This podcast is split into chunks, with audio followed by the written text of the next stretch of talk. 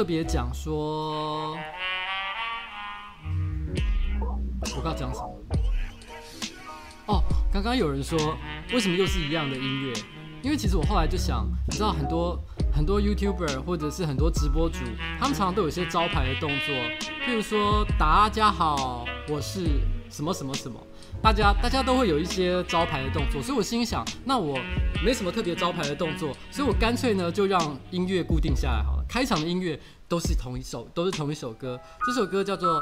Nights with you，意思就是和你在一起的晚上。我觉得拿来作为开场的歌，非常的非常的适合，所以我就想，它就是我的开头曲了。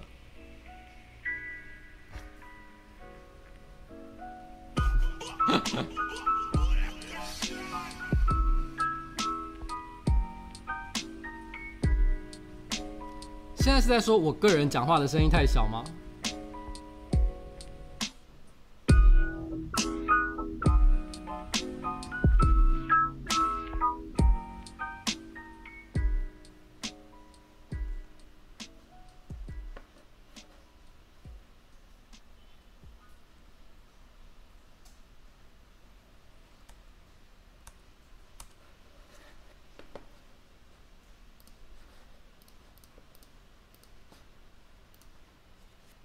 对，其实今天有点偷跑，因为你知道吗？我觉得我已经连续两个礼拜没有做直播了，所以你知道我突然之间累积了好多好多东西要讲。但是你，所以我觉得你知道吗？我才会说我的我的，如果大家有看我影片说明的话，我下面有写，你知道我现在的感觉就好像积太久，所以很浓很浓的感觉，就是太多东西了，一下子全部都堆积在那里。所以我就想说，算了，刚刚我在那边，我其实九点钟我就已经准备好坐在这里，然后坐着坐着就觉得好烦躁，就觉得干脆我就把这个。直播先打开来再讲，因为其实我今天在讲今天的主题之前呢，其实我还有好几个呃观众的问题，我想顺便回答一下。其实其实呃，我举第一个问题好了，有一个有一个朋友，他呃有一个观众，他就说。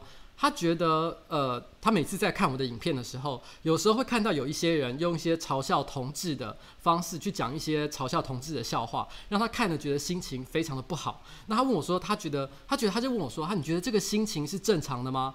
那还是说我他应该做点什么，还是不应该做点什么？他这样子问我，我其实那个时候呢，我没有跟他回答的呃太清楚，我只有跟他讲说，我觉得那些人的确讲的话里面可能存在着歧视同志的意思。但是我认为他不应该生气。那我我那个时候还没有解释为什么，所以我现在要开始讲这件事情。呃，我最近正好看了一个 Netflix 的节目，呃，叫做 Deaf Comedy Jam。它其实 Deaf Comedy 是 Deaf Comedy Jam 是一个黑人的脱口秀节目。哦，脱口秀就是。呃，美国的一种就像是美国人讲相声啦，但是一个人在台上讲，然后，然后呢，在早年的时候呢，讲这个 talk show 哦，这种这种这个脱口秀的这个艺人呢，都是白人为主。那虽然有一些黑人，其实也很好笑，也很有趣，可是他们是很难登到大舞台上面去表演的。然后，所以在二十五年前，然后呢，就有一个一个黑人哦，叫 Russell，他就觉得说，他就觉得说，他想要在 HBO 上面开一个节目叫 Deaf Comedy Jam，然后呢，他想要。这个这个全部只邀请优秀的黑人喜剧明星，然后上台来表演。这是第一次有一个专门为黑人所开设的一个喜剧节目，所以呢。这是当时一个算是一个很大的创举，所以后来那个 Netflix 有一个纪录片，它也不能讲纪录片，算是一个特别节目，它在记录这个二十五周年的事情。其实那个那个纪录片，我觉得呃不是纪录片，那个特别节目，我个人觉得非常的好看。那看的时候你会觉得很感动。他在讲一个很多都是那二十五年前到到今天曾经参加过那个节目的明星，很多那些黑人演员，你可能都在一些好莱坞电影也都有看过。他们就说，如果其中有一个黑人演员就这样讲，他就说，如果不是因为有 Deaf Comedy Jam 的话。他很可能早就在监狱里面了，但是因为 Def Comedy 卷的存在，它使得很多黑人的明星得以有发光发热的机会，所以突然之间就爆红，赚了很多钱，成为富翁。但是赚了多少钱这件事情不是最重要的，而是他让一个完全不同的喜剧文化出现。嗯，所以，所以我那时候呃，谢谢。所以那时候我我我其实，所以那时候我在看这个这个这部影片的时候，他有提到一件事情 Dave Comedy Jam 有一个很大的特色，就是因为他他既然是找一群黑人喜剧明星嘛，所以他为了要表现黑人喜剧明星的独特的特色，因为你也知道黑人就是讲还在讲很多黑话，然后甚至讲很多脏话的感觉。那虽然是在一个你知道二十五年前的电视上面，但是他们仍然想要突破传统，所以让他们讲尽各种你知道吗？不政治正确的话。像他就有揭露一小段，那一小段是一个黑人的男的一个搞笑明星。他说了一句话说，他就对台下的观众问了一个问题，他就说：“我问台下这些女孩子，如果现在给你四百万美金，你要不要来吸我的老二？”他就讲这句话。那当然，这句话一出来之后，就造成很多人抨击这个搞笑明星，说他在歧视女性、物化女性，而他觉得讲这句话非常的不得体。那可是，可是其实我觉得，觉得这个时候，我觉得有一个很重要的事情是，是我觉得要要这样思考这个问题。其实喜剧。就跟很多创作一样，它很多时候，不管它是触碰什么样禁忌的，或者是政治不正确的内容，但是有时候我们怎么判断这个东西是是合理的还是不合理的？有时候一个很重要的关键是在于说他的出发的动机是什么。这个人为什么要突然讲这件事情？他前后文的脉络其实要再讲一个很简单的道理，叫做每个人都有一个价码。如果今天我只讲这一句话，每个人都有一个价码，我相信不会有人抱怨这件事情，不会有人抱怨说。就是这句话非常的不政治正确，大家都会同意每个人的行为都有一个价码在背后，但是这个人选择用一个比较激烈的方式去讲，他就跟台下的女孩子说：“如果我现在出四百万美金，你们有人、你们、你们有人会不愿意帮我吸老二吗？”他这样子跟大台下挑衅观众，其实挑衅观众本来也就是一种创作上的技巧，而且呢，其实其实你知道。幽默，呃，搞笑，它有一个很很有，呃，很在创作上有一个很重要的的意义是在于说，当你要传达一个比较困难的观点的时候，只要你加上幽默的包装，你就会变得很容易可以接受。所以其实他用这个方式，他只是想要把这个观点表达，个人的观点表达出来。所以我觉得他的影他的目的，并不是真的要台下的女观众去吸他的老二，他也不是想要证明女生都都会为了钱去做一些呃下流的事情，不是这个意思。但是问题是，他传达出他的意思。所以其实他他他们当时这个这个特别节目就是在讲，他们利用这种方式在冲撞当时的一些你知道政治正确的观点。我觉得其实好，这个时候回过头来讲，讲讲同志笑话，其实很多时候，我觉得一个同志笑话到底他是不是应该要让你生气？其实你要回头去看那个讲这句讲这个同志笑话的人，他到底目的是什么？其实，其实有一个最近正好有一个有一个影片是那个 Bill Burr，Bill Burr 是一个我很喜欢的喜剧明星。然后，Hello，好久不见。有一个喜剧明星，那个喜剧明星呢，他就他就曾经呃讲过一件事情。他说，在美国骂人家 fag，fag 就是就是呃臭玻璃，你可以这样翻译，就是臭玻璃、臭同志的意思哦。呃，娘娘腔、娘炮，应该比较接近娘炮的意思啊。骂人 fag，骂人娘炮这句话。哦，他有人就说这句话非常的呃侮辱人，但是那个 Billber 就讲了，可是你知道吗？我们男生私底下就是一天到晚 fag 来 fag 去的，我们不是真的在骂人娘炮。譬如说我可能会打电话给我一个男性朋友说说，哎，等一下来打球，然后对方那个男性朋友就说不行啊，我老婆说现在不能出去，那我就骂他说死娘炮，你这个死娘炮。起码他这个死娘炮的时候，其实他并不是真的在侮辱对方是同志，或者是对方是一个娘娘腔，他其实是反而只是在单纯的，你知道吗？男生之间的碎嘴，就是讲说你居然爱听老婆的话，你他妈真是一个臭娘娘腔。所以你这时候其实要去想他的他的他的动机是什么，你再来决定其实这件事情是不是一件很恶质的一个伤害。如果你今天觉得每一个字面上的意思，你只要看到了，譬如说你看到有人讲说你是一个你是个娘娘腔，你就立刻就要暴怒就要生气的话，其实你的生活会非常非常的痛苦。事实上，在这个世世世世界当中，有很多很多的趣味，很多很多的笑点，本来就都非常非常的模糊。所以，我觉得大家都应该，你知道吗？保持着，保持着一种比较，你知道吗？如果你想要让你的生活过得愉快一点的话，其实有的时候你要对这种笑话保持多一点点宽容的态度。可是，我当然，我也我也跟要真跟这个人讲。其实这个世界上的确充满着各种不公平的事情，不管是歧视女性、歧视同志，还是歧视什么东西，非常非常的多。所以，如果他想要保持一个你知道战斗的姿态，就是我如我就是要打破这个世界上不公平，我觉得也是非常好的。可是他不应该把精力花在这么小的事情上面，因为这件事情真的太不重要了。有很多更在社会结构底层的。更深入的问题，他应该要烦恼，他应该要愤怒，而不是在这种有人有人在网络上写了一个哦，你这个你真是太假了，假爆了，这么简单的一句话就因此惹他生气，那这样你的生活真的太累了。好了，就是就是就是这样子。嗯。然后我最近看到一个很有趣的，呃。我刚刚看到一个很有趣的一件事情哦，我觉得呃，就是看到一篇文章，他在讲猫咪的眼睛的事情。我后突然发现他讲了一个很有趣的理论，我觉得我以前从来没想过，可是听听觉得哎，看好有道理的一句话。他说，他说其实大家仔细回想哦，你你身边中绝大多数的草食性的动物，譬如说鹿啊、马啊、羊啊，甚至于狗好了。狗是杂食性啊，但是它仍然就是比较偏，就是不是属于掠食者型的那种生物。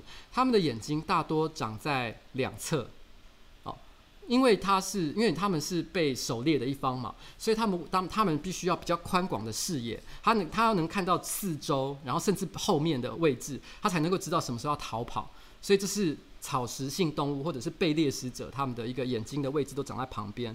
可是你会发现一件事情，跟狗不一样的是，猫的眼睛其实都长在前面正前方，它不是长在两侧。跟兔子啊，跟跟跟这个呃呃鹿啊，然后这种草食类动物非常的不同。所以他就说，他就说呃。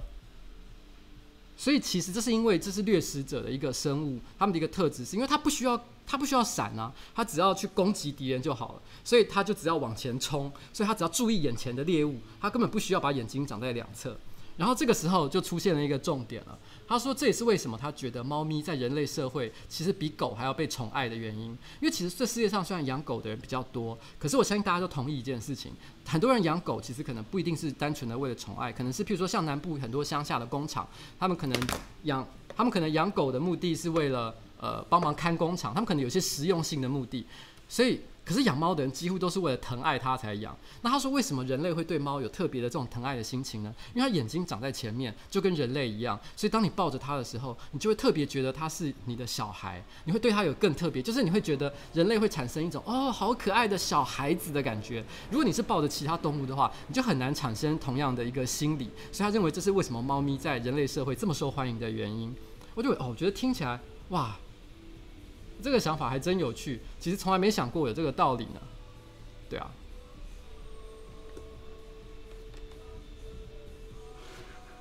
我要讲一件事情，我本来现在背后突然之间出现有人在放音乐的声音，那是因为刚刚宝宝呢走经过那个汤马士的位置，他可能按到了他的播放键，所以后面开始播起了音乐。那音乐跟我没没有屁毛关系，这办公室现在是没有人的，所以应该是他刚走过来的时候才突然放。我不知道你们听不听得到啊，但是真是莫名其妙。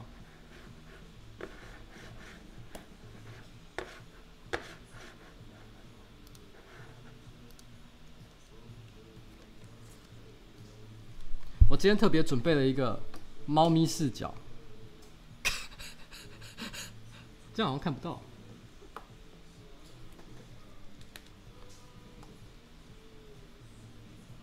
靠北哦。好，猫视角。啊，shit！好。应该是猫啦，应该是猫啊。好，OK，哎、那那个，我今天特别准备第二只摄影视角是为了猫准备的。好，那他刚刚攻击我啊，完蛋了，它要走了。没，好，算了，早知道我刚不要做这些事情，烦死了。哎、，Hello，Hello，Hello，你要去哪里？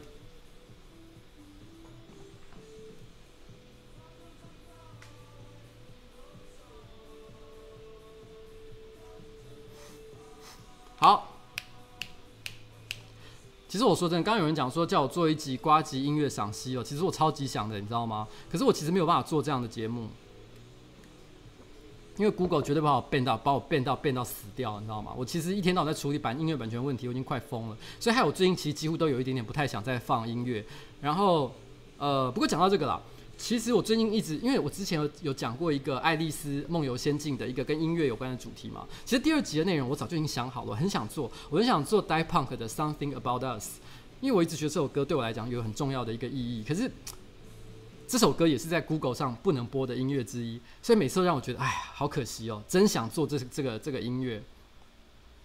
嗯，好，然后呢，我要继续回头来讲这个。其实今天呢，我我要讲的主题有主要有三个，一个是德国，德国当然是在讲我这一次去德国旅行的一些事情啦。其实这一次德国旅行，我应该会做三支影片，但是我会讲，我今天顺便聊一下这三支影片以外的事情。三支影片的事情呢，我今天就不爆雷，但是我会讲这三支影片以外的事。那奥索玛是什么呢？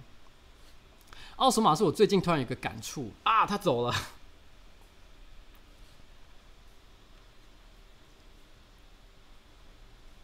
好了，我等下再想办法找他来好了。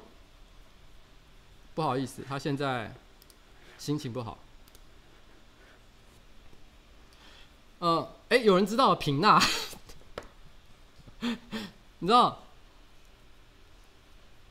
呃，刚有人提到呱吉，提到之前跟玩 game 的影片，什么都没看到。哦，那个、哦，那个。大概二十七号、二十八号左右会上。如果如果我没有任何延迟的话，应该是二十七、二十八号，因为大家约好是那个时间了，所以呃，大家之后就知道了。然后呢，奥索玛我要讲的事情是，其实我觉得有一个漫画，我一直觉得有一个漫画，它我觉得是近期大概最近这一两年内，我觉得最好看的漫画之一。可是看的人非常少，我不知道为什么，为什么就是。你知道讨论度极低，就是《黄金神威》这部漫画呢，其实是在讲日本呃，在日俄战争时期做呃之后的，就是明治末期的时候的一段故事。然后呢，他在讲一个一个呃老兵哦，然后呢，他他跟一个呃。北海道那一带的原住民哦，就是爱奴人，一个的少爱奴人少女一起去探险的一个寻宝的一个故事。其实它非故事呢，虽然走向是比较偏写实，没有什么奇幻的魔法啊，或者是超能力战斗之类的东西，可是它的剧情真的安排得非常非常的杰出，然后看起来既热血又有趣，而且呢，而且。而且，呃，我觉得，我觉得其实这几年很少看到画工这么杰出，然后呢，剧情又好，而且又搞笑又做得非常非常精彩的漫画，最近真的已经非常非常少了，所以我觉得它非常非常的优秀，我很想推荐给大家来看。那里面有提到一个东西，就是奥索玛。奥索玛就是它是在里面，它其实是呃呃那个爱奴人他的语他们语言当中的呃大便的意思哦，但是它其实是在讲，它其实是在讲那个因为那个。爱奴人少女，她第一次看到这个男主角他在吃胃症的时候，因为他一坨黄黄的东西嘛，所以他以为他在吃大便，所以每次只要他拿胃症出来吃的时候，他就会说：“你又在吃奥索玛，真恶心。”他意思就是说，这个男主角一天到晚都在吃大便的意思。因为我前几天呢、我又翻到这个漫画，我突然才想到，哎，我上次在介绍大便漫画的时候，我居然我居然忘记提到黄金神威，所以我觉得不论如何，你知道吗？我要给他一个机会，我要跟大家推荐这个漫画，真的非常值得一看，而且它也是一个跟大便有非常深厚关系的一个好作品，所以。我觉得我来推荐给大家，正好是再适合不过。那它同时呢，也是一个美食漫画，因为它每它几乎每一集都在吃东西，而且东西又看起来非常的好吃，所以你知道吗？也非常适合孤独的美食废人的我来推荐这个漫画。所以大家如果有兴趣的话，可以去找一下这部漫画《黄金神威》哦。好，就这样啦。这是奥索玛的部分哦。然后我最近有还有一件事情，我也蛮想分享一下。其实之前不是有紫衣神教的事件嘛？大家很常讲一些西服啊、师傅搞笑的一些事情。然后那时候可能有人有看到一个影片，应该是看到九妹那边吧？看到九妹那边的影片，他提到九妹，他提到说他想要跟我一起潜入妙禅的底下去，想听听看他到底都在讲些什么东西。然后呢，当时我觉得这个气，这个这个。这个气话我是觉得挺好的啦，我觉得还蛮有趣的。然后我我那时候就开半开玩笑跟他讲说，哎，我们真的可以去做做看。而且老实讲，如果当时我的心情是，哎，真的去做，好像也挺不错的一件事情。不过我后来去研究了一下，我发现一件事情：如果今天你想要去妙禅底下卧底，因为后来就有观众私讯来问我说，哎，你们真的有打算要去妙禅底下去听他听他讲课吗？然后去了解他到底私下在做些什么事情吗？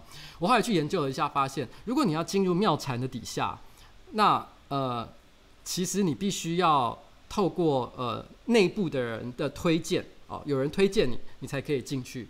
但是我后来，但是我我的确有一些朋友，他也有加入妙禅。其实我之前都不知道，是因为这个事件之后，我才突然发现哦，原来他也是信妙禅的人呐、啊。然后，然后甚至包含我建中时代的学长也有。然后，然后呃，可是我心里想。如果我必须要靠这些人的推荐，我才能进入妙禅底下卧底的话，我觉得其实这是一件，这跟我想象就不太一样了，不是一个我想进去就能进去的情况。如果我一旦做了这件事情，我请他帮我推荐，等于请这个人帮我背书。那如果一旦我最后做出了，你知道吗？拍影片，然后呢批评妙禅的行为，我相信一定会大大的影响我这个朋友，你知道吗？的的的人生。他本来是这么的信奉妙禅，可能他马上立刻在他们的教团里面就变了黑掉，他可能甚至永久不得再踏入他们教团的的地方，也许可能站在客观的角度，你会觉得说，嗯，这样是救他一把。可是我说真的，我们不，我不，我不觉得我应该干涉别人的人生啦。所以我后来想想，我觉得要做这件事情的代价实在太高了，所以我觉得应该是不太可能做这样的一件事情。不过讲起来非常有趣的事情是，呃，妙讲到妙禅这件事情的时候，我后来发现，大概在妙禅的事件出现大概两三个礼拜之后，我为什么会突然发现我身边有一些妙禅的朋友？为什么会突然发现、发现、发现、发生一些妙禅的朋友呢？就是因为我突然发现，期间突然出现了一个人。一开始是先是一个我很久没见面的朋友，以前有一段时间我跟他关系还算不错。他突然主动的出柜了，他就在 Facebook 上，他发表了一篇文章，讲说：没错，我是一个妙禅的信徒。然后呢，但是他讲了很多，他进入妙禅之后，他如何改善他的人生，他如何的变好，他如何觉得对他来讲是有很大的帮助。那他写的是很文情并茂啊，所以基本上也。但因为他平常也是一个蛮好的人，所以也没有人想特意去下面酸他、攻击他。那顶多就是不讲话，或者是在下面说：“哦，那我支持你，看是你什么样的、什么样的一个立场这样子。”我本来心里想说：“哇，真是从来没想过他是妙禅的信徒这样子。”我本来只是这样想而已。但是过了几天之后，我发现陆陆续续的有好几个同样也是像这样的一个很久没见面的朋友，都在 Facebook 上发表了一篇文章，说他如何加入妙禅，如何信他们，如何得到好幸福，得到人生的好处。之类之类的一个东西，我突然之间觉得，这应该是一个组织性的行为吧？我猜测的啊，我不确定这是不是他们自发的行为，可是我感觉，我我猜测了，我这是我个人猜测，不是真相。是不是他们在他们的呃宗教活动过程当中得到了一些暗示或者是指导，希望他们呃澄清他们在这个呃你知道吗？希望他们为这个社会对这个这个教团带来一些比较正面的评价，所以他们都必须在这个时间点同一时间一起出柜。我不知道是不是这个状况啊，但是我我当时的确有一种哎呦。本来我心里都还觉得内心有一点点觉得说啊，好吧，那我我要我要多支持他们一下，就是不要呃呃宗教信仰。可是突然间又觉得好可怕啊，怎么会怎么会这个样子？没有啦，这是我个人的想法啦。但是我说真的，我还是很尊重他们个人的宗教信仰，所以我不太想去破坏他们的事情。他们如果觉得他们过得快乐，我们我觉得我没有什么理由一定要去这个时候觉得我我要去救他，我也不可能真的救他。我把他拉出来之后，他会人生过得不快乐，那我要做什么？我我能为他做什么？我能够每天安慰他吗？每天听他讲一个小时的电话，讲他人生不幸福的地方，给他各种你知道吗？像教主一样的指示吗？我都做不到啊，所以我当然不应该你知道吗？擅自擅自的去做出像这样的一个决定了。我个人觉得。然后有人一直在提什么九妹的八卦，九妹的八卦。我觉得有机会，我一定会聊聊这件事情，但不是今天，因为我觉得这是一个很有趣的一个问题。但是我说真的，我觉得是这样啦。的确，大家可以，如果你是一个 PTT 的重度呃使用者的话，呃，或者是你本身很喜欢看直播的活动，你对直播主的一些呃互动过程追得比较紧了的话，你可能这时候最近会听过比较多关于九妹的一些负面的传闻。我没有要批。讲谁对谁错，因为这个不是今天的重点，因为我觉得这个问题真的很复杂哦，不是我现在一两句就可以讲完的。那呃，可是我觉得是这样，PTT 的风向，我我我很，我先讲，我也个人是个每天都会登录 PTT 的人，然后我也会很呃呃看上面所有的留言，那也会产生一些正面的互动，我也很喜欢，你知道吗？某些 PTT 的一些文化，但是。我一直要讲一件事情，PTT 的风向不等于真实世界的风向。那呃，所以我觉得这个时间点，你就突然之间冒出来说，啊，我要，你知道吗？P 呃，九面变黑了，然后现在大家该要跟他切割，要跟他干嘛？我是觉得这一切都言之过早啊。我觉得，而且甚至于我觉得，其实如果你有这样的想法的话，其实也稍微有一点点幼稚，因为你今天不管。九妹发做什么样的事情？你本来不就作为我或作为你一个观众，你本来就要有自己的一个主呃自己的一个观点，而不是因为突然之间有人说了一些话，发生了一点事情，你马上就有一个你知道吗？就是突然之间就是你觉得好像我过去的我都是错的，然后现在的现在的这个风向才是对的。我觉得不是这样子说，嗯，就是这样子。好，所以所以呃这个问题呢，今天先不讨论，因为你知道吗？不然今天的话题实在也也太多啦，啊、好啦。对啦，大家都现在大家很喜欢用用 hashtag 独立思考来嘲笑这件事情。可是我说真的，这件事情我真的觉得大家需要独立思考，你知道吗？你其实不要管不要管 PTT 呃有有什么呃呃推爆的文是在黑他，还是说是是有哪一个实况主现在在跟他 call in 的时候呢，两边吵了起来，然后好像你知道吗？谁占上风，谁占下风？我说真的，这都不重要啊，你知道吗？重要的是你觉得你看到了什么事情，你自己做判断。我觉得这件事情是最重要的，好吧？OK，然后，而且我说真的，我这个人的个性是，其实我也会看风向，可是我觉得我看风向的方法跟大部分人是相反的。每当我觉得大家都支持某件事情的时候，我内心就觉得很不爽，我就会觉得我想要站另外一边，你知道吗？然后。然后，然后我举个例子来讲好了，像譬如说有时候去买呃买衣服的时候，你去那个服装店，你会看到那个服装店的店员，他就突然说：“哎，这个衣服正好是今年最流行的，然后呢不久前才刚刚卖，今天才刚刚卖掉两件。”哦，用这种方式想要鼓吹你说：“哎，买这个衣服很好。”你知道我每次只要一听到店员讲这句话，我就立刻把衣服放下来就走出去了，因为我就觉得这个衣服已经不用买了，你知道吗？这东西什么东西啊？谁谁谁要买那个今天已经有两个人买的衣服？我才不要嘞！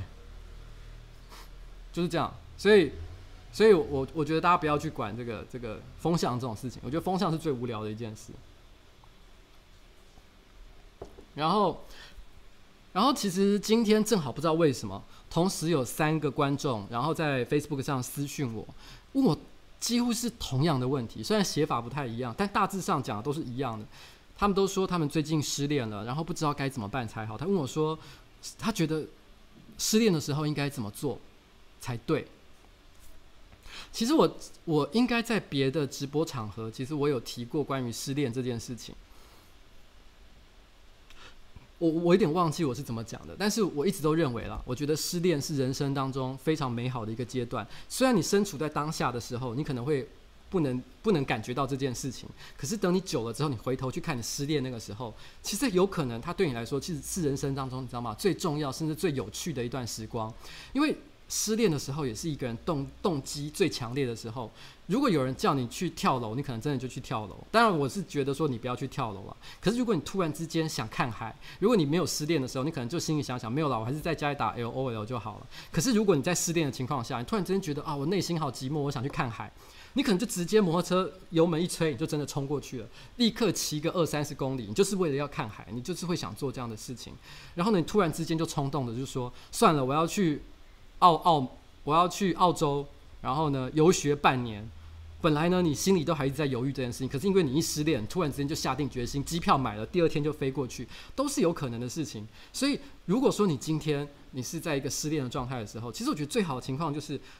你就赶快抓住这个，你这个身上充满动机的时刻，去做一些有趣的事情，做一些冲动的事情。你想做什么就去做。其实我觉得我人生失恋的时候，大概有分两个阶段啦，就是比较年轻的时候跟年纪比较老的时候。年纪比较轻的时候，因为因为失恋当然是很痛苦嘛。我记得我有一次就是在在寒流来的时候，然后那时候寒流来，天气非常非常的冷，然后我就骑着我自己的摩托车，突然就觉得我想看海。那个时候是半夜，然后呢，而且那个时候，而且那时候还下着大雨。然后又寒流来，非常的冷，然后全身湿淋淋的，我就骑着摩托车，然后呢骑到了那个北海岸，从台北骑到北海岸这样子，然后而且骑到半路，摩托车还还抛锚，因为那个摩托车有点老旧了，骑到一半它就你知道吗？引擎就停止运转，因为雨下太大，然后呢，因为又是半夜，所以基本上路上没有任何的那个可以修车的地方，照理来讲，我应该这个时候就放弃，然后。然后回家算了，你知道吗？把车子丢在路边，反正明天再回来捡，这是正常的行为。可是因为我失恋了，所以你知道吗？我全身就是充满了动力，所以我就牵着那个摩托车，我牵了大概七八公里远吧，我不太确定到底有多远，但是呃，从台北市到北海岸应该也要个十几公里以上。但是我真的在半路的时候，才过大渡路没多久，我就已经你知道吗？就剉赛了。然后，然后我就硬着把它牵牵到了这个呃那个。沙仑海水浴场，然后，呃，那时候有没有驾照啊？其实我不太确定。没有没有，我真的有这个经验。有的时候我在画胡烂，这是真的，这是真实的一个事情。然后，然后我就这样一路把它牵到北海岸，然后我就到了那个沙仑海水浴场。沙仑海水浴场，我不知道现在很久没去沙仑海水浴场了，但是当时的沙仑海水浴场呢，它有一个断桥，就是就是它就是从海面呃海海滩上，然后突出一个石头的断桥，一直延伸到海上，然后呢中间就断掉了这样子。然后我就走，就是淋着雨，然后呢走着那个断桥，走到那个断桥终点，然后我就看着那个海，然后那时候还在下雨，然后还然后。那个整个，因为那个时候你知道沙伦的海岸是完全没有任何的人，因为是半夜又下雨又寒流，怎么可能会有人去那个地方？所以我感觉我好像在看一个世界末日的场景一样，就是感觉那这就像世界末日。你知道到现在那个场景都还在我的脑海里面，我都没有从来没有不没有忘记当年我看到那个景色。说真的，像那样的一个寒流到大雨当中，然后看着海面的那个景象，我相信一个正常人这辈子可能永远都不会去看的。因为你不会在那个场合出现在那个地方，但是因为你失恋了，所以你才看得到。所以你知道吗？这个景色，我觉得你知道吗？跟我共享的人非常非常的少。我觉得失恋的时候就是要做一些像这样子的事情，这样子才开心。这不是不是开心啦，就是你之后你回想起来才会觉得这是一个非常难忘的一个一个回忆。然后，呃，可是我老了的时候，就是我后来有提过，我曾经跟我我的现在的老婆。有分手过一次，那个时候已经三十五六岁以上了哦，已经年纪还蛮大了。而且那时候我跟我老婆交往也已经十五年以上，其实交往了非常久，很久没有断单身的生活。所以突然之间单身了，你知道吗？其实我内心的感受并不是忧郁，应该是有些忧，应该是忧郁没有错，但不是那种非常非常难过的心情。我反而心里有百分之五十是觉得。我这辈子你知道吗？已经十五年来没有一个人过过了。其实我一方面很难过，但是我一方面又突然之间觉得有种兴奋的感觉。我那时候其实并没有急着跑出去跟别人就说，你知道吗？赶快疯狂打炮这样，没有没有也没有也没有这样子。本来是想的，但是 但是其实我没有做这件事情。我后来那个时候反而是我拿着，我记得我那时候做了一些事情，像是譬如说，因为那时候我就呃。临时就因为因为我跟我老婆同居嘛，那但是因为我觉得我我不能去抢我抢这个房子的居住权，所以我就把这个房子让我老婆住，然后呢我就回去跟我妈妈住这样。我妈妈住在三峡那个时候，她就住在三峡的台北大学校区附近。然后那时候我就拿着一本周末的时候，我就拿着一本小说，然后呢带着一杯冰咖啡。那时候是夏天，然后我就不是夏天啦，应该是夏天的呃末期的时候，还有一点热的时候。然后我就坐在呃台北大学校区的那个那个 那个树下，然后拿着小说，喝着冰咖啡，然后就这样过一个下午。其实你知道吗？讲起来很无聊，对不对？可是对我来说，那个时候我真的觉得好爽哦，就是已经很久，你知道吗？没有一个人去做。像这样的事情，就是就是因为你如果周末的时候，你我我做任何活动，我一定必须要先优先想到，其实有一个人可能想要跟我一起去看个电影，一起去做点什么事情。我要一个人说莫名其妙跑到树下去看小说，这个事情你讲不出来的，你没有办法做这样的事情的。可是那个时候就可以，我那时候超级开心的，我一个人去做了好多好多无聊的事情，就是像这样子，你知道吗？像这样子没有任何意义的，但是就是只有一个人能做的事情。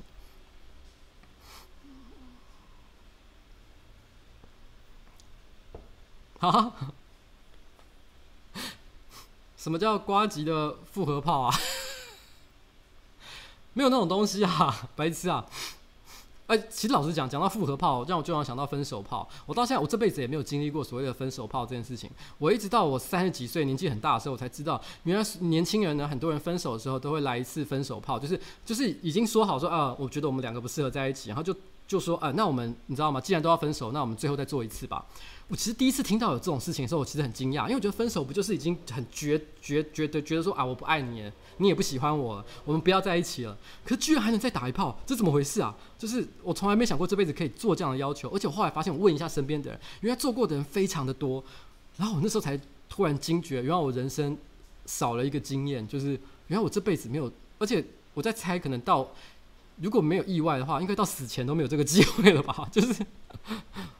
居然这世界上有有，好啊，算了，我其实我其实我真的当下我是真的有种，嘿，原来人会做这种事情啊！这真的是有时候人真的会做一些难以想象，你知道吗？就是就是我自己无法想到的事情啊。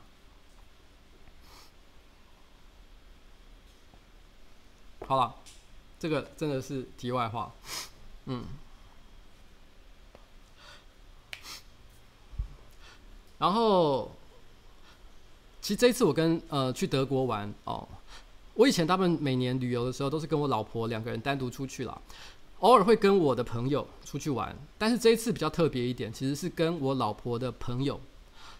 那其实我老婆是一个很孤僻的人，她在三十几岁以前呢、啊，她几乎没有没有特别好的朋友，她没有什么姐妹淘这样的对象，然后。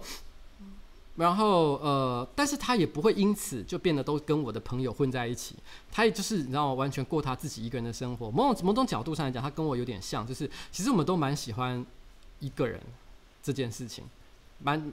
然后呢，所以我那时候就有点担心，你知道吗？一个女生到了三十几岁都还没有姐妹淘，那有的时候呢，她对我有些不满。哦，难免嘛，你对你的老公会有些不满，甚至于其实我们后来还经历了分手这件事情。如果没有你的姐妹淘在背后支持你的话，其实我觉得会蛮为他担心的。可是他一直到三十五六岁之后，才突然之间，因为有一天他去酒吧喝酒的关系，认识了一群人，从此以后就变得非常要好，然后产生了一个有点接近就是姐妹淘一样关系的一些好朋友。因为喝酒而认识的，其实讲起来还蛮还蛮强的。然后。所以我那时候心里就想，其实我那时候其实有种如释重负的感觉。那但也因为这样的关系，虽然他的朋友其实也是一些很好的人，可是我很刻意的不跟这些人呃呃产生太深的深入的连接。举例来说好了，像他们这一群呃，他我老婆的这一群好朋友里面，其实也有一些人是他的女生的老公哦，都还有一起成立了一个呃聊天群组。但是我从来不曾跟他们要求说我也要加入那个聊天群组，因为我觉得说。因为我只有我不加入聊天群组的前提之下，他们才可以在那个上面尽情的，你知道吗？讲一些呃，譬如说可能抱怨我的话，骂我啊，说我是一个呃是一个很鸡歪的老公啊，或者是昨天办事不力啊之类的，他才能够讲这些话嘛。要不然的话，我在的话就不能讲这些事情了。所以我其实就呃很谨守这个分际，所以我一直都没有跟他的朋友太好。那偶尔会跟他们一起出去玩，但最主要是因为我也不希望让他们觉得说我作为一个老公完全不支持，你知道老婆的交友的一个一个一个行为。所以这一次其实是跟我老婆的朋友出去。坦白说，我觉得玩的过程呢，当然就跟我自己跟我自己的朋友出去就比较不一样。我没有办法，你知道吗？一天到晚打一些嘴炮，有的时候我自己觉得讲了一个自以为有趣的笑话，其实我都觉得一阵冷风吹过，没有人理解我到底在讲什么。然后那时候我内心就好难过，然后我那时候就跟我我有一我后来就私下跟我老婆讲，就说你知道吗？我我感受到一个很难过的一件事情，就是说，因为我呃，因为我跟大家都比较不是不是那么熟嘛，所以当我们提在讨论要去哪里吃饭或做某些事情的时候，我都强烈的感受到我提的建议的重量，在这个群组里面是最低的，金字塔底端的，大家都是装，很多人甚至可能就是没好像没听到一样啊，什么？你刚刚讲了什么？然后呢？所以，所以其实是我比较不能做主的一个情况，所以我就哭着跟我老婆讲说：“你知道吗？如果是在我自己的朋友圈里面的话，我讲话的重量是很很重的。如果我跟大家讲说，诶，我今天觉得去哪里吃饭比较好，你知道，大家很可能就哦好，呱吉你说的对，我们就去做这件事情吧。呃，可是在这里我完全不能。所以其实这次玩啊，我后来就有一种哎，好好悲伤哦。” 没有啦，其实其实这就是这一次去德国旅行啊，我不知道有没有是不是因为这样子稍微影响到了我的一点心情，所以我就觉得说，相较于我之前去欧洲去呃一些欧洲的其他地方玩的时候，好像就比较没有那么的没有那么的开心，那么的享受。然后，然后可是当然了，我一直都觉得德国有一点真的是很受不了的一件事情，就是。有人说：“你看浩浩已经，你看浩浩已经很好了。”然后那个我在想，他在讲的事情是指他这几天有在有有一个有一个有一个影片吧，就是好像跟何润东一起出席一个活动，然后结果所有的媒体记者都在采访何润东，没有人理浩浩的影片。那个影片实在是蛮好笑的。你看了那个那个那个影片的下面的第一个留言也是。浩浩本人，浩浩本人就那边讲说：“我才没有哭呢。”呵呵呵。那那个影片真的看起来好可怜哦，因为那个影片明明是在讲反霸凌这件事情，可是，在那个整个记者会的现场，你觉得好像他就是刚好就是被霸凌的那一个人。看了以后，真的觉得好难过啊。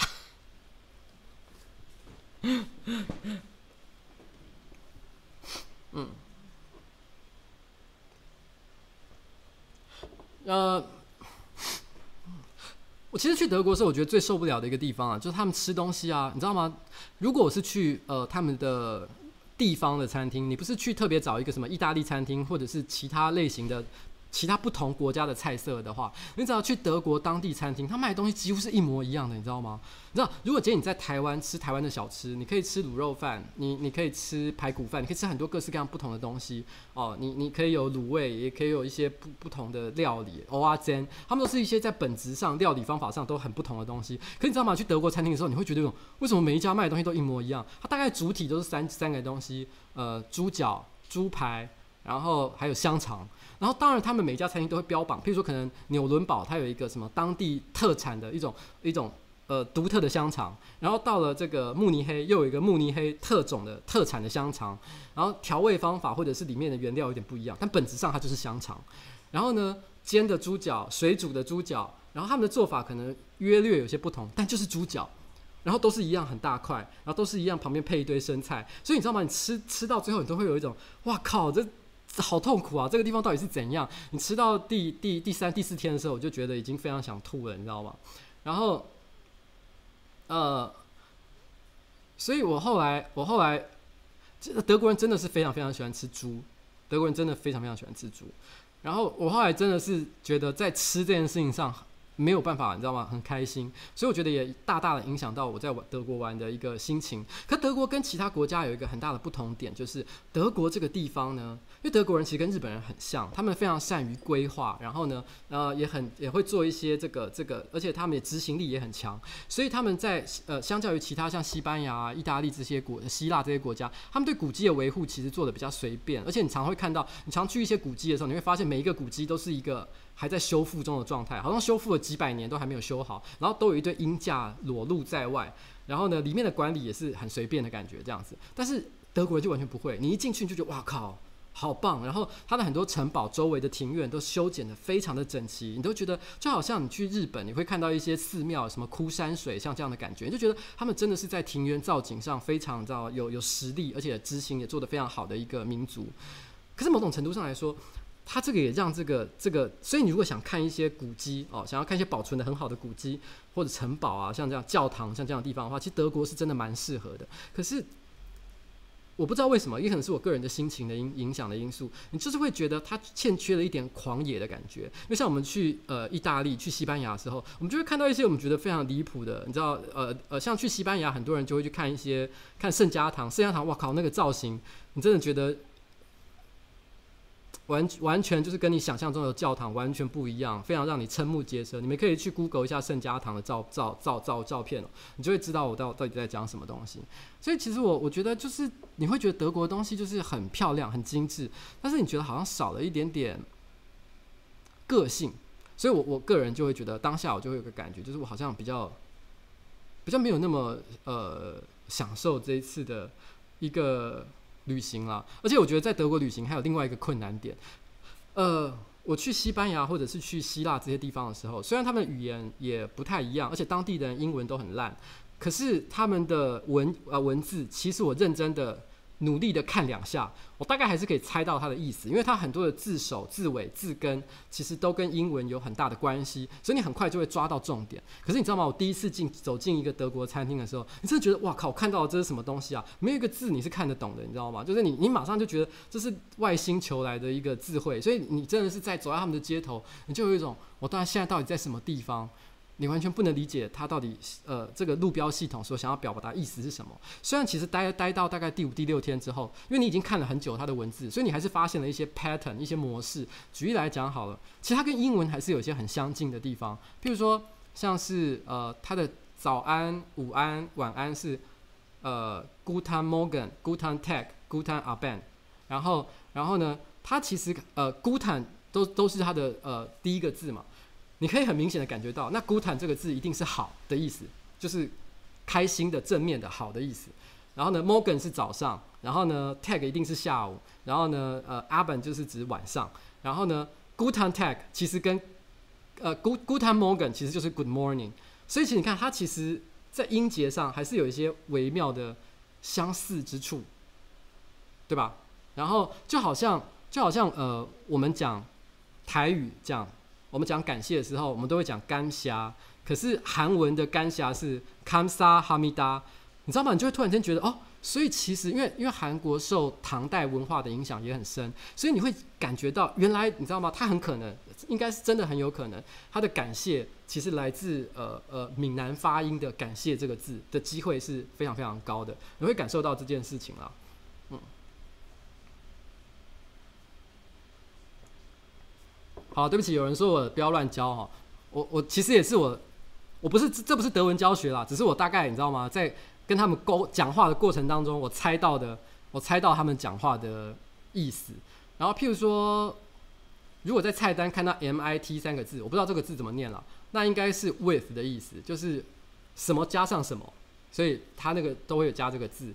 然后 AM 大概就相当于 at，你大概可以感觉出像这样的一个一个关系。对不起，有人说我乱教，所以我真的是很很抱歉。我不是真的要教德文哦，也没有要空中德语传教士哦。我只是要讲，就是在我在在这个过程当中，其实大概还是可以猜到，你知道吗？就是哦，原来德文跟英文之间还是有一些微妙的关系。就正好在我我我看我在我在德国的过程当中，我就看到了一个一个很有趣的影片，是一个德国人他在网络上发表了一个影片，他在指正大家对于德文的发音。然后那篇影片很好笑，他就在讲说，因为其实有很多名车哦。像是呃欧迪啊，或者是呃呃呃宾士啊，都是来自德国嘛。他就要告诉大家说，其实我们大家对这些车子，还有一些德国来的品牌的念法是完全错的。像他第一个讲的字就是欧迪这个字，因为我们都一般讲欧迪嘛，他就他就很生气讲说，这才不是欧迪，是念奥迪，是念奥迪。哦，他再三的强调这件事情，他用一个很鸡巴的语气念这件事情，我那时候听了就觉得好好笑。反正他一直要告诉大家，就说其实啊，你们很多以为的名牌啊，才不是这样念的呢，发音是这样。这跟之前讲的 IKEA、IKEA 的那个争论，其实也也还蛮像的，所以还蛮好笑。你们可以去搜寻一下，因为那个时候有台湾有人翻译，我觉得还那个讲德文发音的地方还蛮好玩。嗯。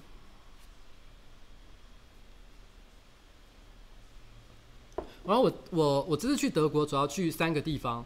一个是法兰克福，一个是纽伦堡，一个是慕尼黑。因为我跟我老婆不太喜欢呃一直拉车的那种旅游方式，所以我们都喜欢在一个定点待比较久的时间。哦，而且我们不太喜欢一直去跑一些名胜古迹，我们比较喜欢在一个当地，然后就是呃住住的很长一段时间，然后就在自己住的地方用散步的方式，不要跑太远，然后就是当地人吃什么东西，我们就吃什么东西。然后，然后，然后呢？然后当地人看什么东西，玩什么东西，我们也跟着玩玩看，吃吃看，玩玩看看，一起去，一起去摸摸看，这样子，就是喜欢这种比较比较呃悠闲的一个一个玩法，所以我们就没有跑太多地方。然后我在那个法兰克福的时候，我看到一间好好笑的餐厅哦。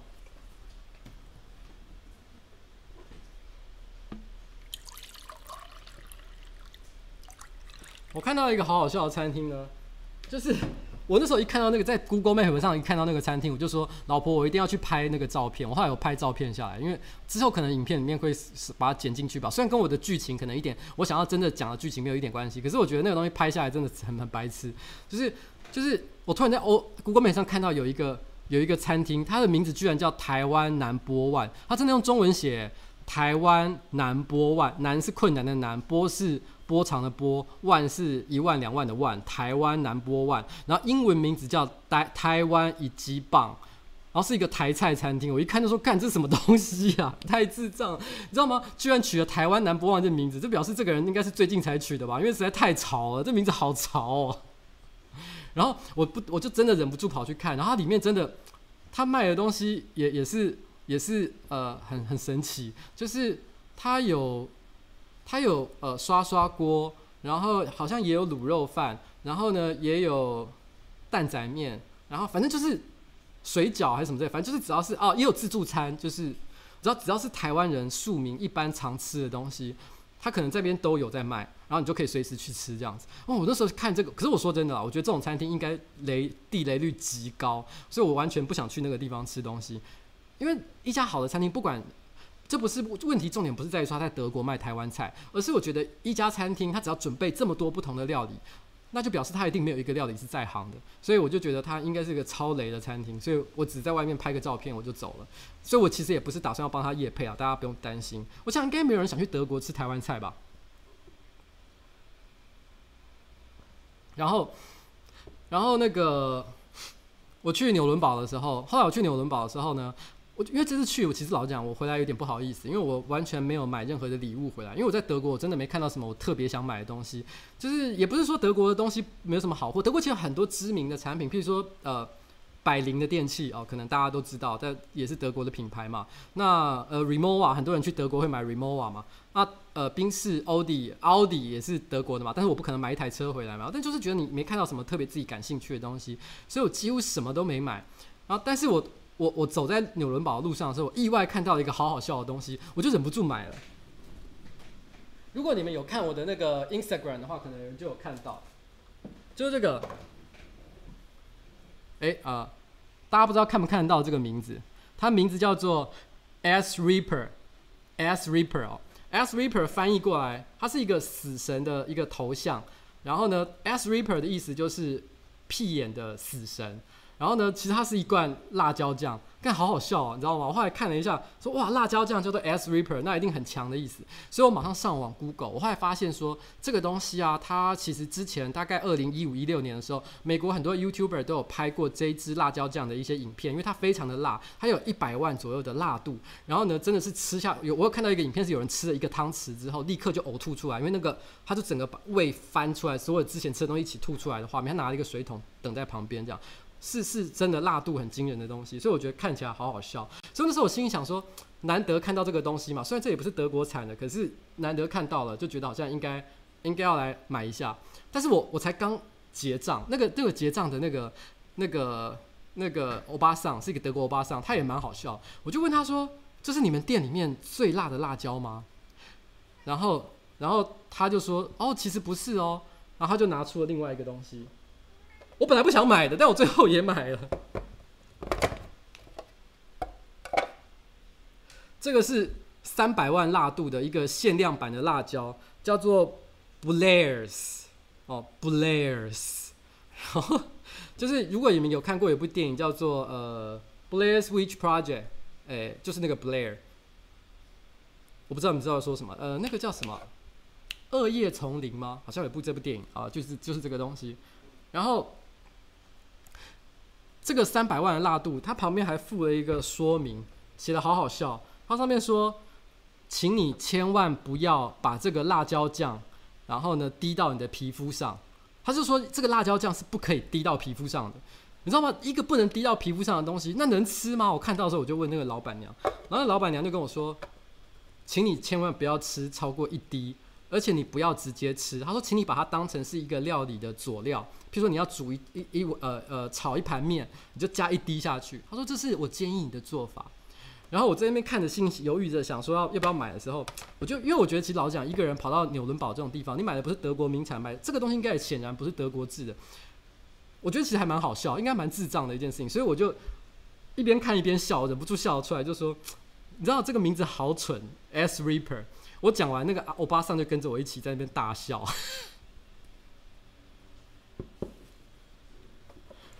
好了，反正总而言之呢，我买了这两个东西回来，但我现在还没想到要拿它来做什么用，就是，反正一个是你知道屁眼破坏者，然后一个是 Blair，Blair 我不知道怎么拼，就是。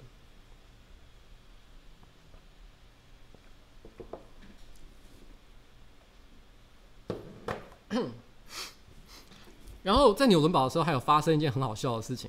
因为我在那个法兰克福的时候，因为法兰克福的那一间饭店啊，它网路极烂，让我根本就是你知道吗？上网都有很巨大的一个困难。然后那时候我买了一个呃欧洲的 SIM 卡，但是那个 SIM 卡我觉得它的上网的速度也非常的不优，所以其实我一直都属于处于那种这个上网的。的的时时好时坏的一个状况，所以很难做一些有效率的事情。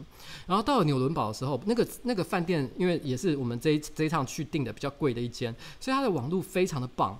一瞬之间，你突然之间想看什么都可以看了。然后就在住纽伦堡的有一个晚上，因为我老婆很早就睡了，因为她都旅行嘛，她就很累，所以她常常都很早就睡了。然后我一个人晚上，然后我就看着我的手机，心里就想说，好久没有开。那个 A 片网站来看看，然后因为我在那时候在德国已经待了七八天了，然后突然之间觉得就是你知道吗？就时不时偶尔就会想看一下嘛，所以我就开了一个 A 片的网站，然后我就在我老婆睡觉的时候，然后我就看了，哦，然后然后就后来到第二天早，那时候是呃大概差不多是在呃准备要去洗澡的时候这样。然后那时候到第二天早上，我老婆她起床，然后她去上厕所，她突然之间跟我讲一件事，她说：“邱威杰，你昨天晚上是不是打手枪？”我说：“你为什么会这样讲？”然后他就，他就，他就指着那个。那个浴室，他说浴室那个，因为浴室它上面有一个平台，大概是差不多到胸口的高度。然后呢，那个平台上面是放那个沐浴乳啊、洗发精啊这些这些瓶瓶罐罐的地方。他说：“你看这个平台本来都摆满了那些瓶瓶罐罐，可是呢，有一有一个人去把这个瓶瓶罐罐扫到了边边角角的地方，留下了一个空位，那空位刚好可以摆上一只手机。”然后他就说：“你这很明显就是你在洗澡的时候把手机放在那个平台上看不知道什么东西，所以你一定是打手枪了。你知道吗？我真的，我这辈子从来没有想过，就是你知道吗？我老婆当然是很了解我的这个人，但是，但是我对我老婆能用这个方式来推理所以我昨天有打手枪这件事情，我觉得还是太强了。我真的觉得哦，干，我真的不敢相信。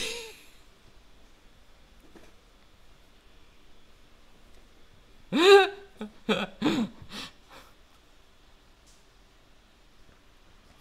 好，所以我只能说，就我我老婆真的是蛮厉害的，但至于我做了什么，就不是很重要了。不过讲到德国啊，我就突然之间很想很想啊，来放一个东西。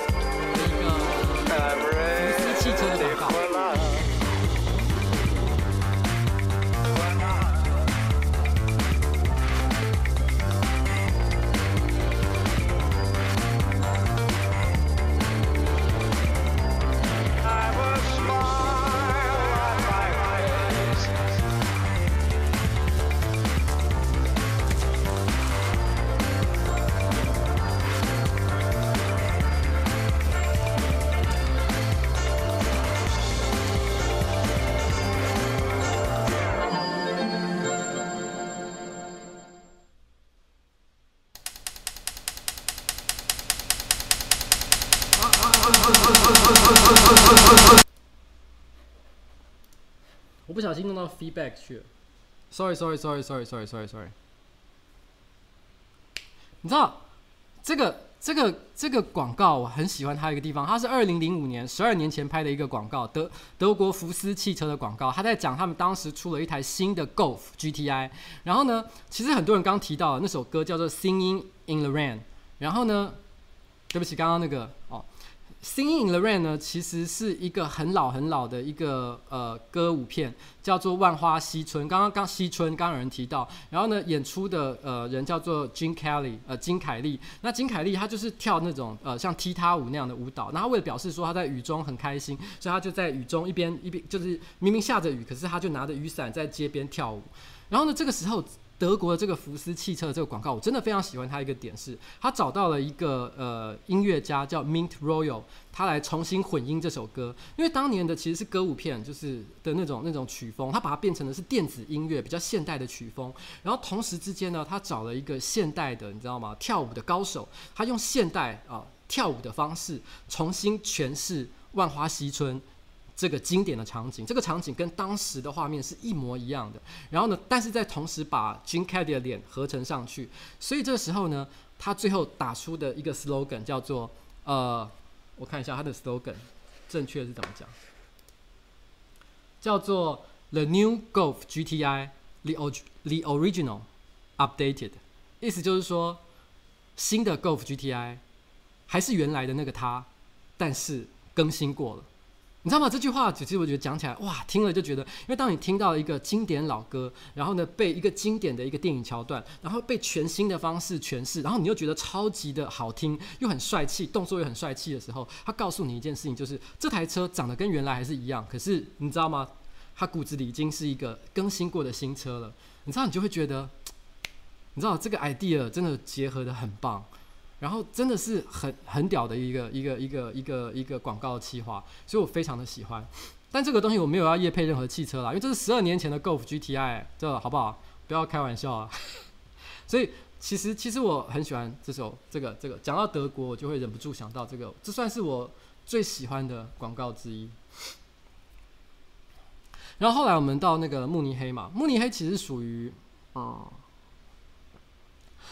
巴伐利亚哦这个地区的一个一个重要的都市，它就像是高雄吧，像这样的地方，你可以这样讲。不过其实我觉得它地位可能又比高雄还要来的更重要一点，因为其实，在欧洲很多国家，他们其实呃，因为欧洲本来它是很多很多很小的邦联或者是很小的地区，然后呢所形成的小王国。然后呃各种不同的很呃的地方，所以很多国家它最后组成的时候，其实包含了很多不同各地的一个小区域，就好像大家可能最近会看到西班牙的加泰隆尼亚，他们说要搞独立运动，那也是因为说其实加泰隆尼亚本来它就在西班牙里面是一个有很独特文化的一个区域，那那那其实巴伐利亚在德国也是一个。类似的事情，其实德国当年是非常多的呃小邦联，然后当时在呃他们统一成为德国之前，它最大的两个势力，其实应该就不能讲最大两个势力，应该说当时最大的势力是奥地利。可是奥地利其实后来没有成为德国的一部分。然后那时候有一个很小的一个邦联叫做普鲁士，在当时影响力相对来讲比较小的一个一个地方叫普鲁士，它就有一个出现了一个很呃对德国历史来讲很重要的人叫俾斯麦。俾斯麦其实是我在呃我个人。我个人小时候读过很多伟人传记，应该应该大概可能有两三百本吧。然后不同的伟人传记，他大概算是前十名我喜欢的，因为我觉得他的故事非常的热血。他就是在讲说，你知道吗？他呃，俾斯麦从小就是一个很像八加九一样的一个一个屁孩。然后呢，他平他上大学的时候。明明大家好好上大学，好好念书就好，可是他总是腰边要别着一把剑，然后牵着一只大狼狗。如果有人看他瞪他一眼，他立刻就说我要跟你决斗，然后老是跟别人打架，然后所以他还还没有出社会的时候，脸上就已经有很多疤，然后就是一个你知道吗？这样像这样的一个凶悍的一个小孩子。然后他他有一个很有名的一句话，就说如果要统一德意志，只能靠两件的两个事情，一个是铁，一个是血。铁当然指的就是武器，血就是指战争这件事情。可是因为他讲完之后，这句话其实被很多社会抨击嘛，抨击说啊，你怎么讲这么可怕的话？居然说要兴起战争，不行啊，不可以兴起战争。所以他那时候又丢了一下，就说没有啦，我开玩笑的啦。我说血这件事情啊，讲的是血税，意思就是服兵役。我意思是说，大家所有成年男生都应该去好好服兵役啦，不是说要战争啦。不过大家大家其实也知道，这只是解释而已，其实绝对不是这个意思。然后。然后后来他就成，后来他把这个领导的普鲁士打赢了普法战争跟普奥战争之后，就统一了整个德国。那当时巴伐利亚呢，其实是相对来讲，其实某种程度上来说，它应该是比普鲁士还要强大的一个区块。不过当时为了要对抗呃呃呃奥地利，所以他就跟普鲁士联手。那最后因为普鲁士的影响力太强了，所以他最后就是归化为整整个大的德意志帝国的一部分。不过。尽管是这样子，虽然巴伐利亚规划到了德国的一部分，可是他们一直也是还是有很强烈的独立意识。独立意识可能没有到像加泰隆尼亚那么强，可是他们这个地区呢的文化的确跟德国的其他地方不是很相同。他们有一些自己的方言，而且他们的呃人很喜欢穿自己的传统服装上街。他们传统服装就是会穿那种鸡皮鸡皮裤，然后呃。就是就是呃，之后我拍影片的时候应该会拍到一些啦，可能你们就可以看到。所以其实巴伐利亚我觉得是也是一个还蛮有趣的一个点。然后慕尼黑其实跟法兰克福的的的那个质感也相当的不同。之后在我的影片里面也会应该会提到这样子。不过不过在我去德国的最后一天，因为我老婆生病了，她后来不太舒服，所以后来她那一天呃有一半以上的时间都待在那个那个旅馆。然后这次呢，你知道吗？大概是我觉得这一次旅行，我大概就后来自己就跑出去玩了大概两个小时吧，是我这一次旅行我觉得最自由、最放空的一段时间。因为你知道？我完全不用管，只是其他人到底想要去哪里，我就完全去看自己想看的东西。我有去呃滑板店啊，然后我还有我还有路路过，不是特意的，我不小心看到一个阿宅店，就是德国人专门在呃卖漫画跟这个。桌游的一个地方，哦，还跑去里面看漫画，这样就觉得哇，德国人的漫画真有趣。里面还有日本呃日本来的进口来的一些 BL 跟色情漫画，就是一个很臭宅的地方。嗯，还蛮好玩的。然后这个，呃，不过 德国的风俗店哦，德国的风俗店是真的还蛮多的啦。但是，嗯，哦。就这样。其实说真的，我觉得我去德国旅行啊，啊不去欧洲旅行，我个人最喜欢的一个地方是西班牙北部一个叫 San Sebastian 的地方。San Sebastian 这个地方呢，它号称是全世界呃。米其林星星最多的地方，米其林星星，米其林大家也知道，就是一个旅游呃旅游引导的书呃书籍啦，就是就是呃告诉大家，就米其林一星、二星、三星，三星就是表示最顶级的一个评价，表示这是个非常棒的餐厅哦。然后然后那那那个那它它是指。San Sebastian 这个地方是拥有最多星星、星星密集度最高的一个区域，所以我其实很喜我我去那里的时候，第一个我觉得那边东西都非常非常的好吃。你在那边到不管是呃小吃还是是 fine dining，就是高级的餐点，其实都有很多很好的选择，而且那边的人也非常的热情友善。然后它是一个靠海的一个都市，然后然后呃。紧邻着风景非常好的一个海港，气氛非常的悠闲。我甚至于觉得，如果可以的话，我想直接在那边住个半年，你知道吗？就是没无所事事，每天就在那边散步，然后呢骑单车，我觉得也是个非常好的事情。在德国，我可能没有办法想办法想，我无法想象自己在那边待半年。可是如果是 San Sebastian 的话，我真的觉得哇，一定那个地方真的真的很。很很很优啊，很优。在我的心目中啊，它大概地位就跟京都差不多吧。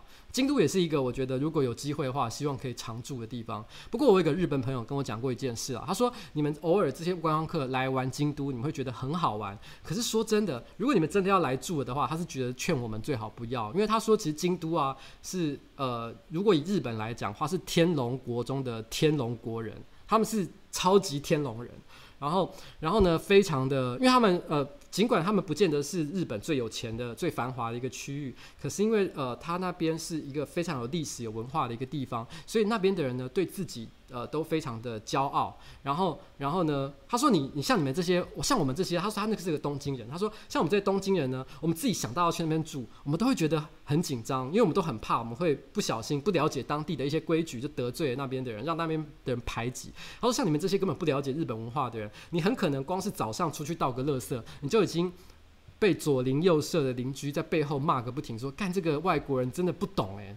不知道怎么做事，连丢乐色都是这么这么白目，所以所以他就说，他是建议啦，京都还是去玩玩就好了，不要想要去那边住，你去那边住绝对会后悔。不过这也是我的个人的幻想，因为我个人是觉得京都，我也是觉得是一个生活起来呃非常舒服悠闲的地方。它那边有一条很长的鸭川，它的整个都市是沿着那个一条河流而建的嘛。然后那个沿着鸭川啊，有很多很多各式各样的餐厅啊，你可以在那边散步啊、骑单车啊、吃东西啊，然后看风景啊。然后夏天可以在那边有一个，他们有一个那个这就是哦，其实之前我有提过有一个卡通，我说我非常喜欢的，就是。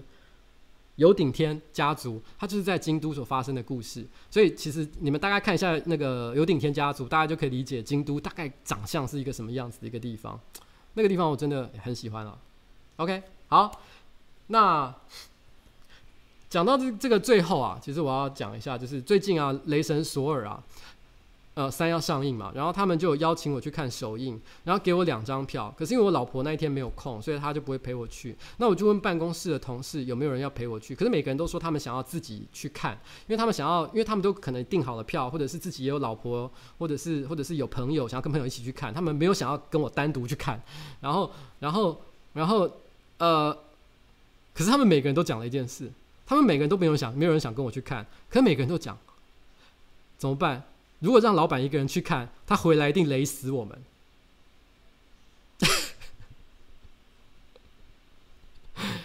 这是七歪，那你又不跟我去，然后，然后呢，又怕我雷，到底是想要我怎么样啊？好吧，也差不多了，十点半哦。然后呢，我们来放一下刚刚，我们来重放一下刚刚那首歌。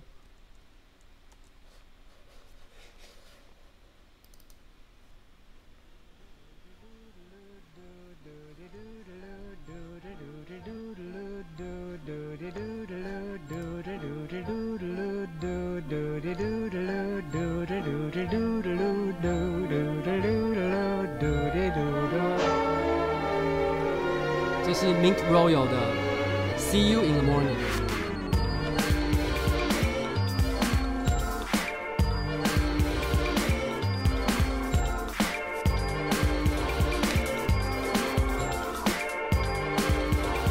其实呢，最近的确有一个厂商，他想要跟我合作一个活动，就是让我来挑一部电影，我随便挑，然后呢，挑一部电影。然后邀请观众来陪我一起看。如果这个活动真的会举行了的话，到时候就真的可以跟大家一起看电影哦。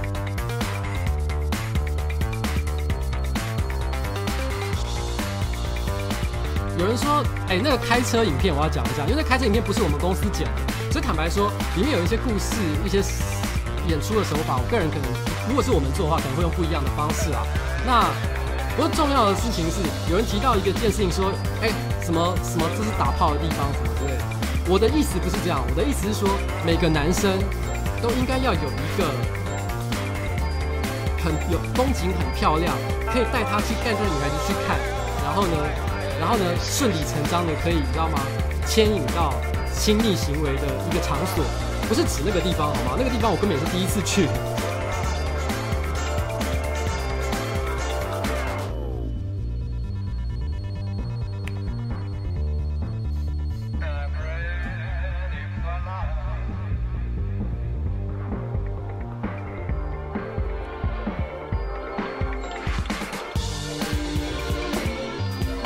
么样的片我还没想清，因为他们要请我提供片单嘛。我现在还在想到底要选哪一种方向，要文艺一点的呢，还是腔一点的呢？可是刚有人提到说 A 片好像也不错，一起看 A 片好像也蛮屌的。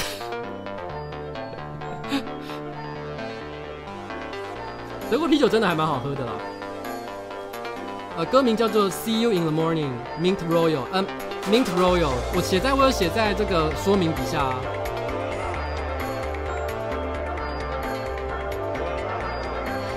以前有讲过，我个人觉得我人生对我来讲影响最大的影片是那个《洛基恐怖秀》，可是每年的金马影展都会播，所以我觉得我这边特别找找这部电影来播，好像没什么太大的意义，所以我想想算了吧，大家就是应该是要播一部比较特别一点的，比较如果大家都看过，好像也不太好，应该是一个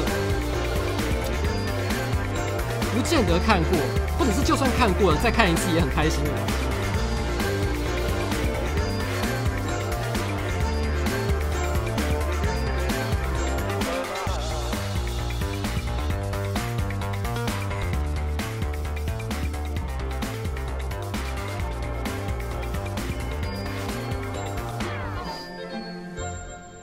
索多玛的一百二十天啊，为什么大家一直在讲这部片啊？我跟你讲，这部片我个人是真的觉得它是很特别啦，但是我个人不觉得它好看啊。它好看吗？它好看吗？它好看吗？你知道今天下午阿杰也跟我讲这部片，说：“哎、来看索多玛的一百二十天，你是疯啦！” 我那时候马上就问他一个问题，我就问他说：“这部片这么变态，因为阿杰这个人也是怪怪的，我就说你看哪一个片段的时候有硬硬的？因为我想看他到底怪在哪里。”他就说：“哦，封面我就硬啦。”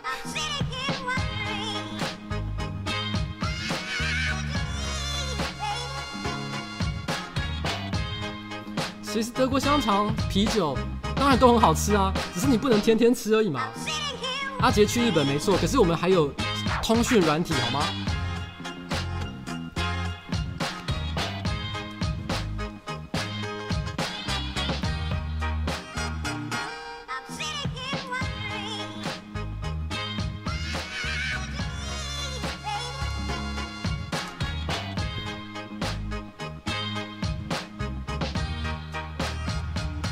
家都在推一些很变态的片啊？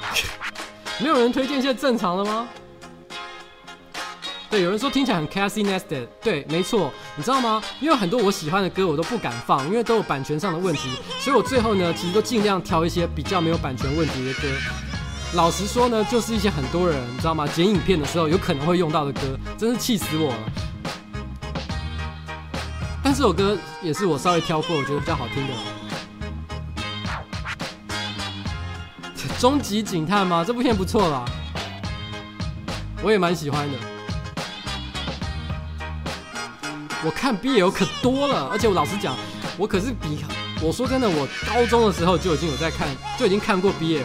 我觉得那时候 BL 根本还不是一个现在这么盛行的文化，我可是走在时代的尖端，好吗？那可是我在讲的，可是二十五年前的事情。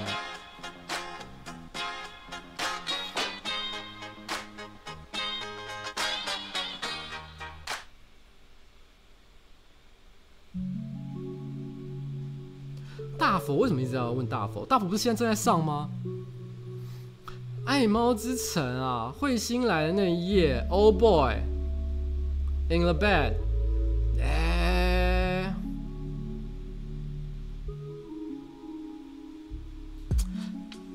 我突然在想，来看香港智障片好像也不错，你知道吗？突然想说，其实有一部片，我觉得是。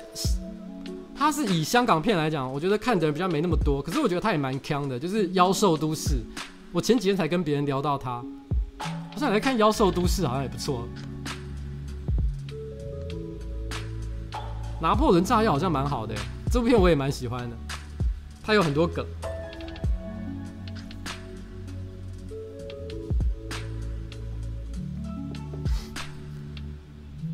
看力王吗？看完直接跟大家讲说，大家可以回家了。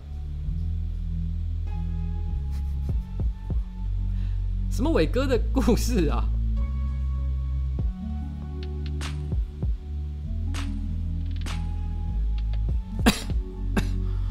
看草莓牛奶。哎、我要讲一件事，我也好像有有讲过吧？我一直觉得草莓牛奶的 A 片其实不好看啊。我觉得它它之所以会红，只是因为它名字很特别。如果它名字不叫草莓牛奶的话，它 A 片根本。普通啊，他长相也是，真的很优吗？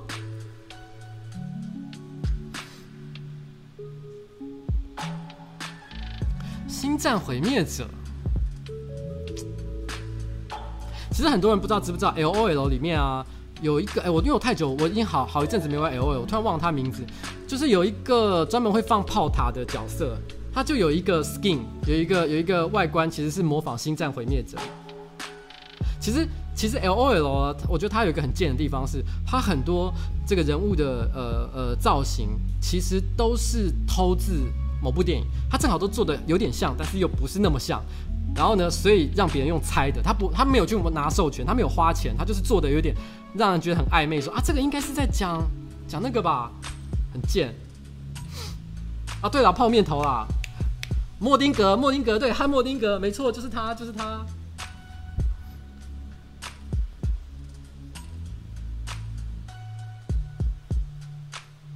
那夜凌晨，我坐上了旺角开往大埔的红 van。这片真的很，我有看啊，可是啊，我只能说它特别，可是我并没有觉得它很好看啊。哈哈哈哈，黄秋生有演伟哥的故事哦，我一直以为你们在讲的是 Wacky Boy 的伟哥的故事，我心想说哈。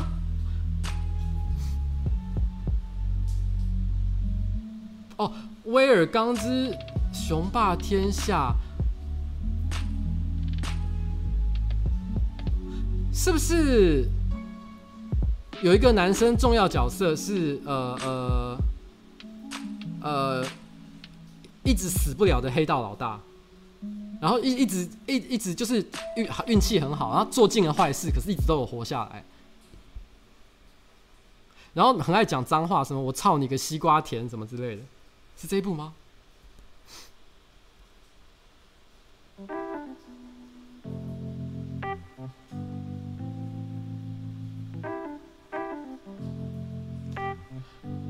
嗯，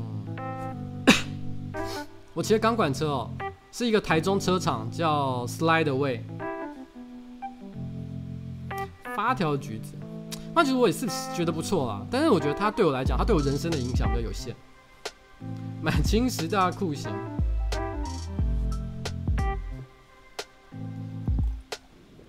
大家真的很努力的在给我各种建议啊。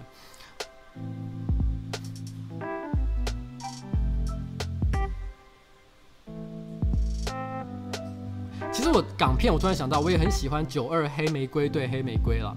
我觉得他也是港产枪片之王。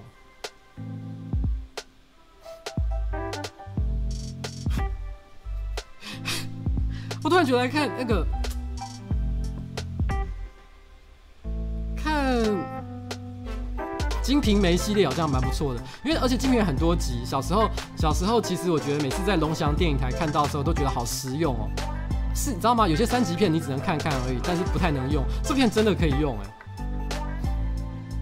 哦，对对对，英雄赤女当今霸者。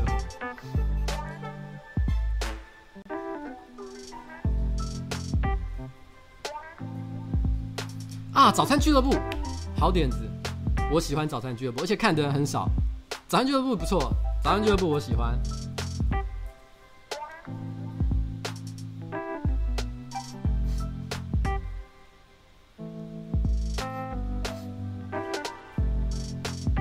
就是可以用的意思啊！我现在真的好认真的在看大家的建议，好好笑。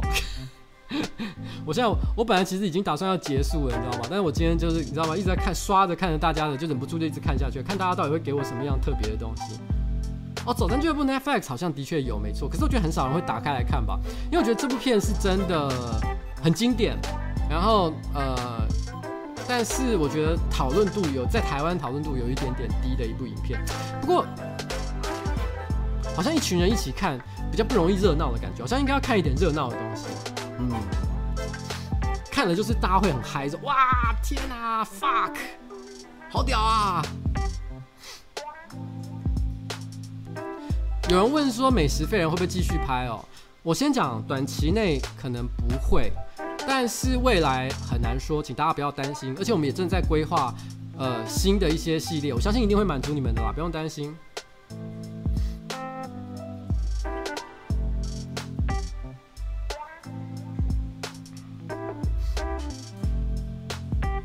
哪有僵尸这么正？好像也是，好像也不错。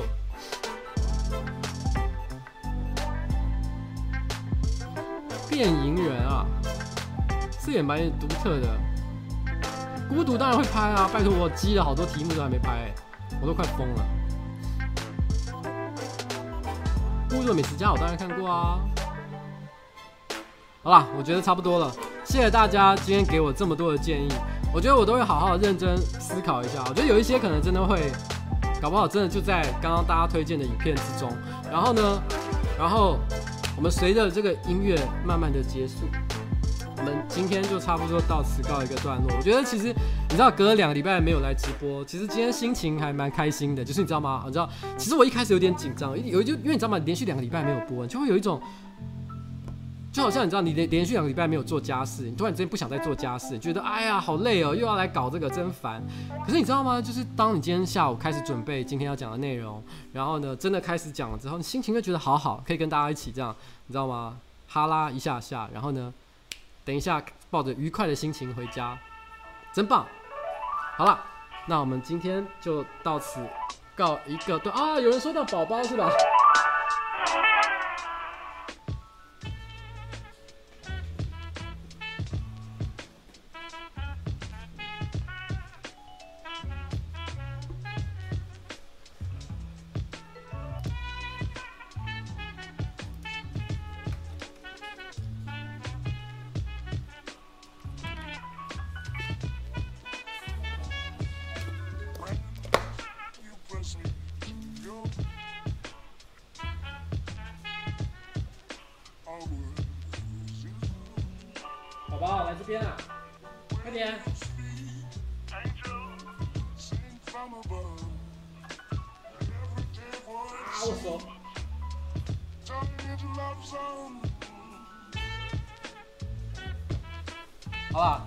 一点厌世样嘛。